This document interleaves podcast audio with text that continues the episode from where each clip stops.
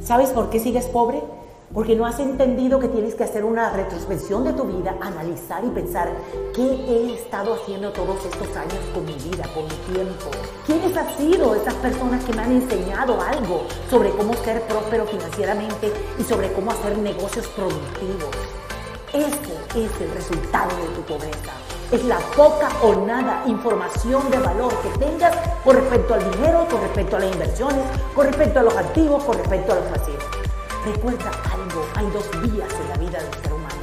Los que están aprendiendo y se están preparando para el nuevo siglo XXI y los que se quedan tristes, deprimidos y pobres. Yo te invito el día de hoy a que hagas un análisis ¿Qué he hecho? ¿Quién me ha enseñado? ¿En qué he invertido mi tiempo? ¿Qué páginas sigo? ¿Quiénes son las personas que me enseñan? Y después que hagas ese análisis, guíate por alguien que tenga resultados permanentes en tu vida, en su vida. Pero en este mundo donde te vende tanto humo la gente, te enseñan demasiadas cosas que no saben y experimentan en su propia vida. Estoy aquí para ayudarte.